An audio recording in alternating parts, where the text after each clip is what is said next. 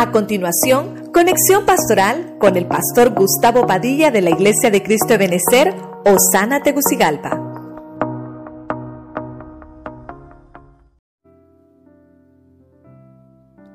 La Biblia nos llama con algo muy importante y muy interesante. La Biblia nos dice, permanece firme.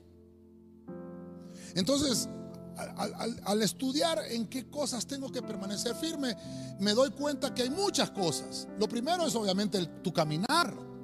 Es que tengas un paso solidificado porque Dios te está, hermano, enviando el milagro de que tus pies sean afirmados.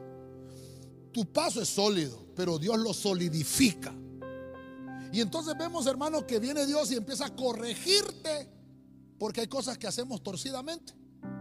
Entonces viene Dios y dice, tienes que enderezar el camino, permanece firme en el camino. Y tenemos que aprender a corregir esas cosas. Luego vemos, hermano, en el libro de Lucas que dice que el Señor afirmó su rostro y eso me llamó mucho la atención. ¿Qué significa afirmar el rostro? Significa estar determinado.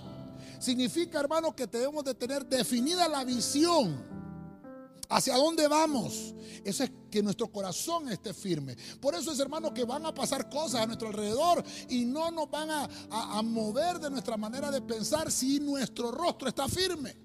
Si estamos determinados en que le servimos al Dios vivo. Vimos también que otra cosa que tenemos que permanecer firme es el corazón. El corazón, hermano, no lo conocen los hombres. El mismo hombre no lo conoce. Solo Dios. Y dice que para que afirmamos el corazón, nos decía este versículo tan hermoso que leíamos aquí en Santiago que debemos de llenarnos de suficiente paciencia. Así como el sembrador, hermano, cuando, cuando él puso la semilla en la tierra, tiene la paciencia de esperar hasta que da fruto.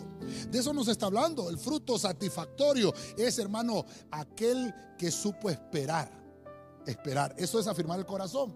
Pero vemos más adelante en 1 Tesalonicenses que el apóstol Pablo le dice a la iglesia tesalónica, para que afirmes el corazón, ¿sabes qué? Deben de abundar en amor. Y les decía yo, no solamente en abundarlo, sino también la calidad de amor que le vas a demostrar a tu hermano. Obviamente crece y abunda en amor, dice Pablo.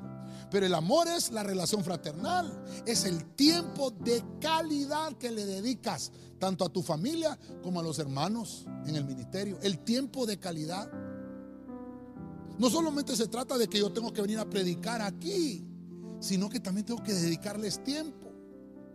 No solamente que escuchen la palabra, sino también que les dedique tiempo. Esto, esto también me sirve para mí. En el punto 5 vemos entonces que hay otra cosa que tenemos que permanecer firme, la gracia. La gracia, hermano, es el tiempo que Dios nos ha dado desde que Él murió en la cruz y todavía lo estamos viviendo, un tiempo de gracia. La gracia no es para que sea como libertinaje para nosotros. La gracia nos habla de tener una armonía grupal. No solamente presencial, sino que también, hermano, en este tiempo que nos toca, virtual, en grupos de chat, en grupos de Zoom, en grupos de Messenger, qué sé yo que hagamos algo, hermano, grupal, pero para que se mantenga esa armonía. El vínculo del amor que no se vaya a romper. Porque es un favor que nos merecemos de parte del cielo. Entonces, amémonos. Si Dios amó a tu hermano, ¿por qué tú no lo amas? Debemos de saber que todos tenemos un favor inmerecido, alguna gracia. Dios nos vio para extendernos este tiempo de gracia, valga la redundancia. En el punto 6 vemos que debemos de permanecer firmes en las obras, un versículo confrontativo que leemos en Apocalipsis. Le escribe el Señor a la iglesia de Sardis y le dice, tienes nombre de que vives, pero tus obras demuestran lo contrario. Hay cosas que se están, están muriendo en ti, no dejas que se mueran, no dejes que se mueran.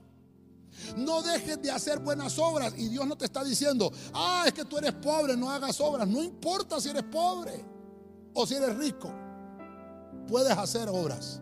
No dejes que se muera. Dios le está diciendo a esta iglesia, ¿cómo vas a hacer que no se muera? Mejora tu actitud cuando hagas las cosas. Es ayudar en todo tiempo. No solo en tiempo de crisis. Hermano, todo el mundo eh, está pidiendo ayuda y está bien, no hay problema. No, no está, no está, no lo estamos señalando como malo. Claro, hay que ayudar, hagámoslo. Pero después de que pasen estas cosas, la gente siempre va a necesitar ayuda. En todo tiempo hagámoslo.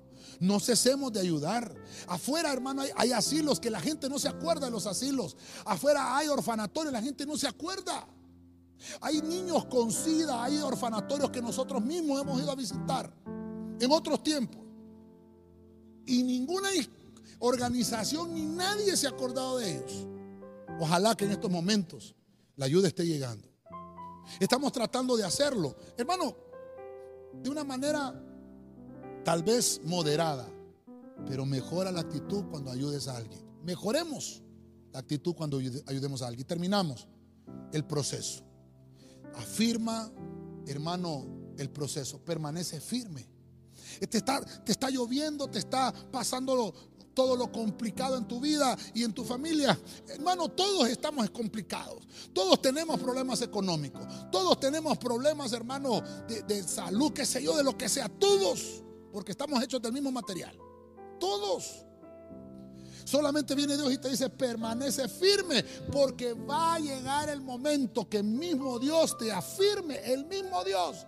Y el tiempo que estás pasando es un tiempo de prueba muy corto comparado con la eternidad que te espera. Todas las tristezas y las angustias se van a quedar. Mantén tu óptica amplia, extiende tu visión hacia las cosas que vienen, a las cosas que están por venir, porque mayor es la recompensa, es eterna en el cielo. Dios te dice, permanece firme.